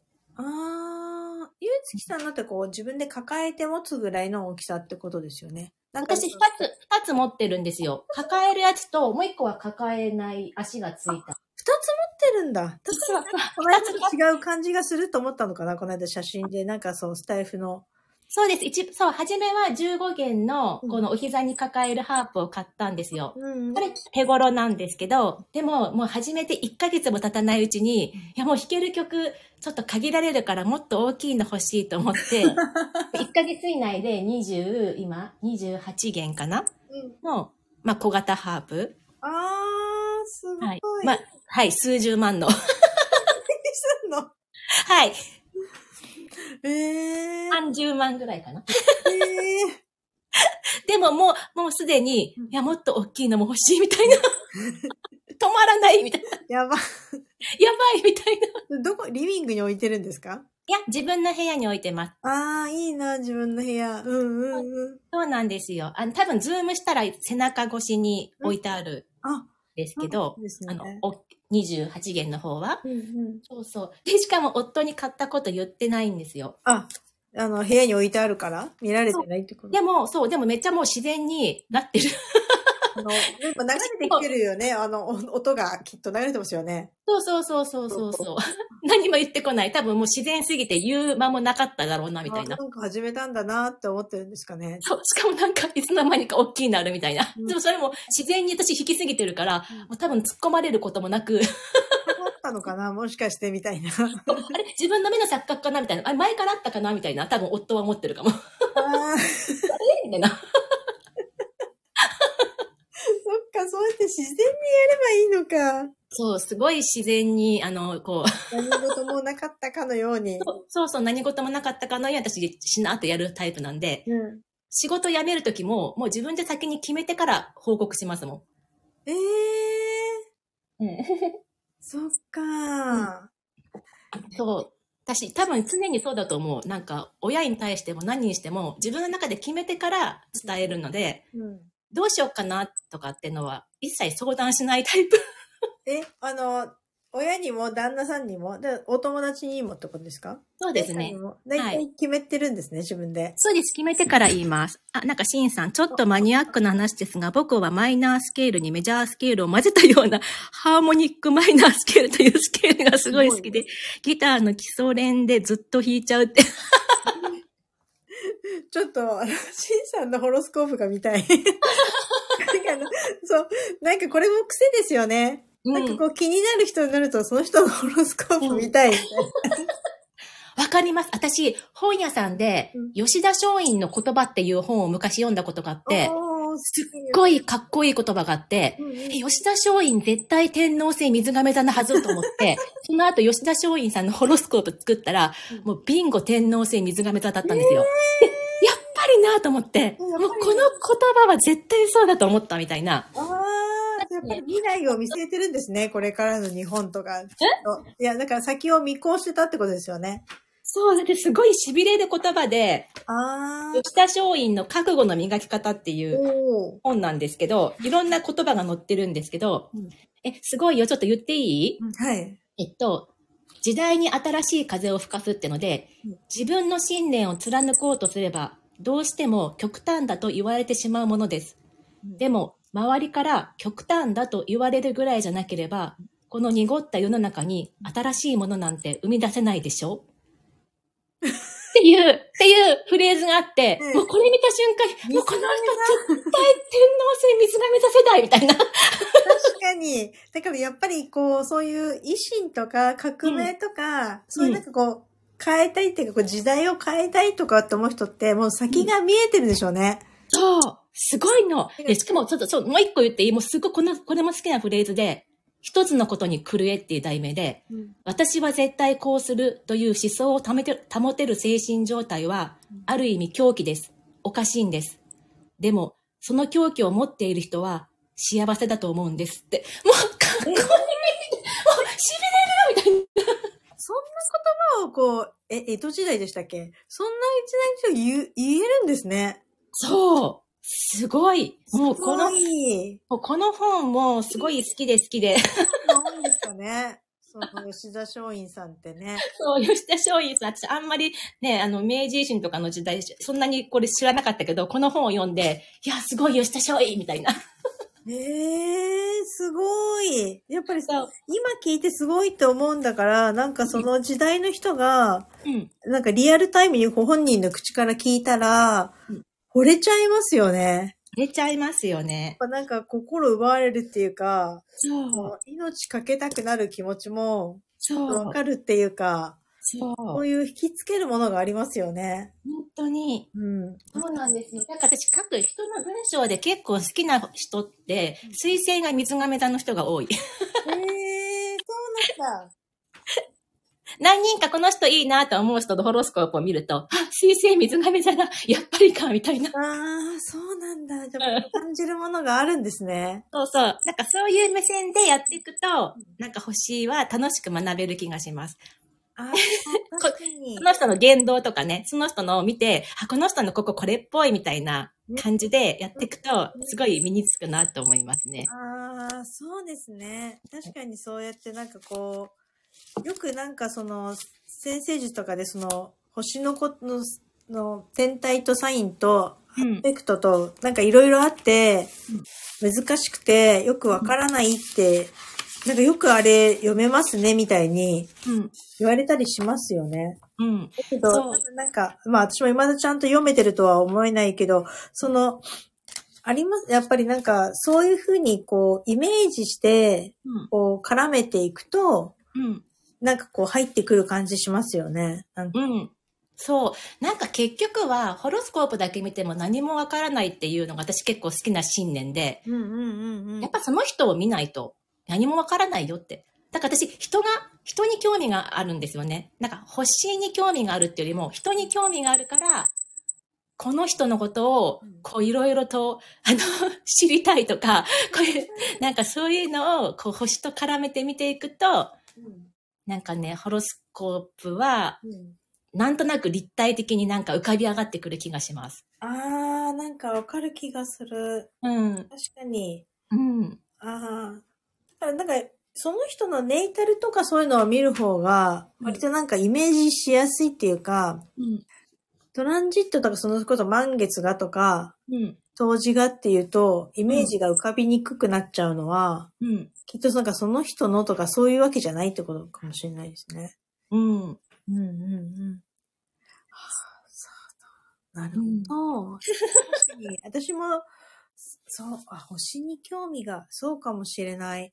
うん。うんうんうんうんうんうんうん。みんなそれぞれ始めたきっかけはあると思うんですけど。うん。うんうん。ますます、じゃあ、し、しんさんのホロスコープ思いつかない。シンさん、私と同じ太陽9ハースなんで、でめっちゃめっちゃ個人情報する。なんかこの、この、あ、探求したいって同じだ、みたいな。あ、でも、なんかお、お二人の配信とか前聞いたね、コラボの聞いたりとかしたら、やっぱりそんな感じしますね。すごいなんかもう話してるのが楽しいっていうか、その本のお話とかうん。してて、ああ、楽しいんだな、すごく、と思って。うん。同じとこでツボなんだろうな、と。そんな感じ。そうそう。探求はデフォルトです。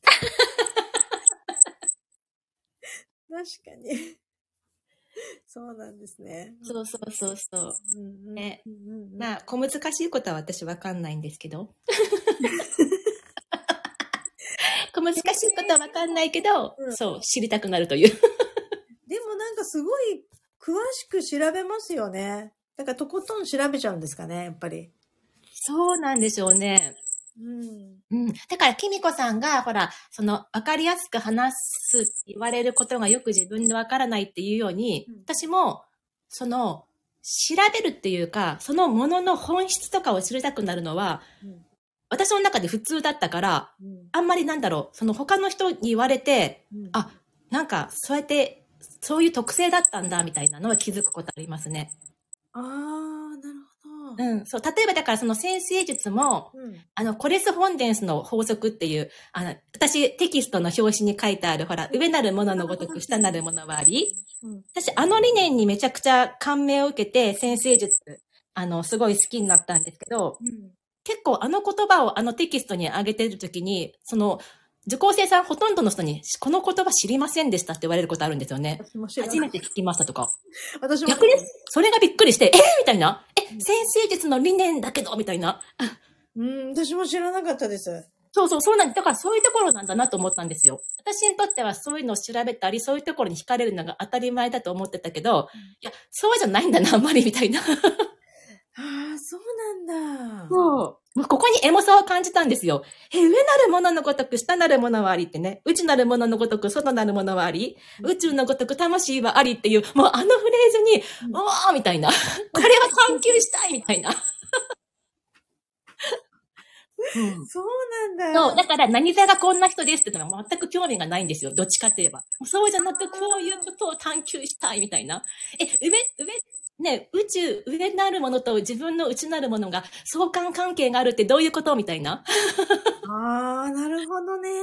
そう。あそっかそっか。なんです。だからね、あの、面白いですよね。だから自分が、こう、気になるポイントとか、そういうことって、ね、必ずしもみんなそうじゃないんだなっていうのを、こう、知ることが、あ、自分の特性を知るってそういうことか、みたいな。なるほど。うん。確かに私もなんかあの言葉を書いてあって、うん。えどういうこと？みたいな。ど、ど、ど、どういうこと？みたいな。うん。なんかわかんなかったから聞きましたよね、ゆつきさんにね。こそうそうそうそう。ど私とか、どほとんどんさんに聞かれたんですよ。え、知らなかった？とか。あ、そう、シンさんが書いてくれてる。私、英語読めないけど、そう、アザーボーブ、ソービロー。ほんとそうなんですよ。これなんですよそう。いう意味なんですね。そうなんです。これが上なるもののごとく、下もしかりってやつなんですけど。そうなんだ。ええー。そう。もうこれを、これを知りたくて、そう、だから星を探求したいと思ったっていうか。ええうんじゃあやっぱりこう、ちょっとこう、格言じゃないけど哲学的なこととかそういうのが好きなんですかね？あ、そうです。だから本も、私、概要とか、うん概論とか、うん歴史とか、そういうところが大好きなんですよ。だから多分本題に入る格論よりも、概要、概論？概論をすごい大事にしたいタイプです。あー、なるほど。うん。もうそこでもうお腹いっぱいになるぐらい、おーみたいな思うぐらいに。だから、そこがちょっと違うんですね、きっと私は。そうだ。私なんかその、てため読んでてその上なるもののっていうやつと、え、どう、どういうこと？みたいな。このどういうことかの意味が知りたいみたいな。うんうん。そうそうそう。知りたいんですけど。うん。そうそう、答えはないんですよ。そう、答えがないものを、そう、どういうことって感じながら、こう、掘っていきたいみたいな。へえー、そっかそっか。うん。確かに私も、あ、そうですね。うん。とそうか。受けはしないだろうなと思います。え？万人受けはしないんだろうなって。ええー。でもなんかその星読みは現実的って言ってましたよね。あそうですね。うん、言ってくれた時も分かりやすいっていうか、その、現実的に話してくれましたよね。なんかそういうセッションしてくれた時も。あ、そうです。私多分一番初めに習ったのが、本当石川玄吾先生っていううん、超現実的に読む星をな学んだのが良かったなって自分で思いますね。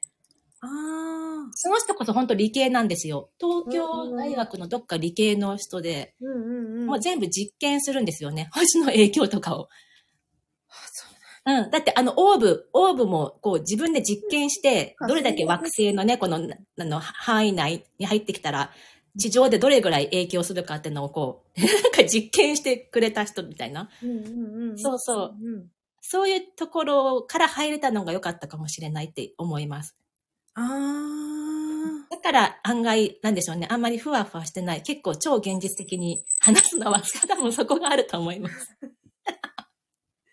なるほど。なんかいつも、なんかそう、勉強してることが深いっていうか、うん。まあ、マニアックかもしれないけど、なんかいつも知らないことばっかりだから、だから、あ、すごい勉強になるなーって思って。あ、本当ですよもう私、浅いんで、いやいや、多分、その分かりやすさは浅さもあるのかも、浅く広くじゃないけど、違うよ違うよ。わかりやすく言えるってのは、それを理解してないとわかりやすく砕いて言えないから、だからちゃんと理解してるんですよ、きみこさん。